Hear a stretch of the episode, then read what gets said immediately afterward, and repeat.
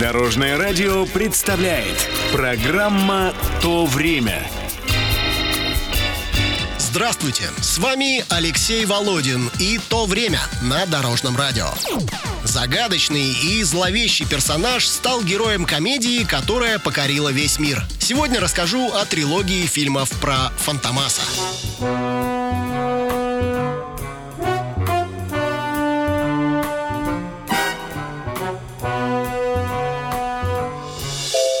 Как все начиналось? Фантомас в буквальном переводе означает «человек-призрак». Впервые этот антигерой появился в одноименном романе французских писателей Марселя Алена и Пьера Сувестра.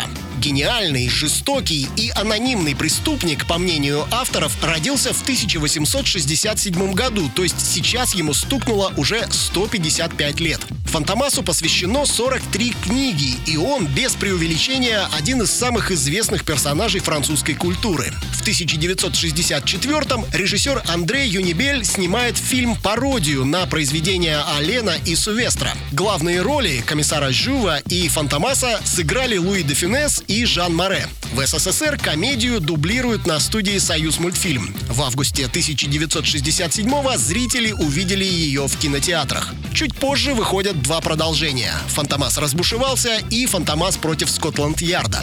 Популярность трилогии огромна. Она входит в историю как рекордсмен нашего кинопроката. Журнал «Советский экран» называет успех фильма «фантомассовым». Приветствую вас. Еще немного терпения, и вся вселенная будет у моих ног.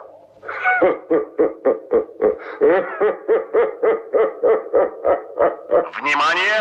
Мотор!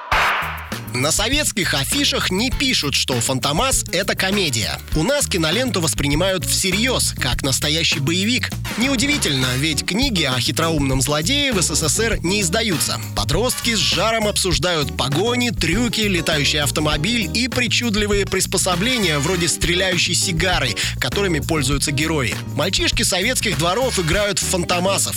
Фильм порождает множество анекдотов, своеобразных историй страшилок и присказок. Самое известное звучит так. «Мне нужен труп, я выбрал вас. До скорой встречи, Фантомас». Yes, my lord. Yes, my lord. Yes, my lord. But I beg your pardon, my lord, я совершенно уверен. I'm sure, я ни одной минуты не сомневаюсь, это козни Фантомаса. Наши дни.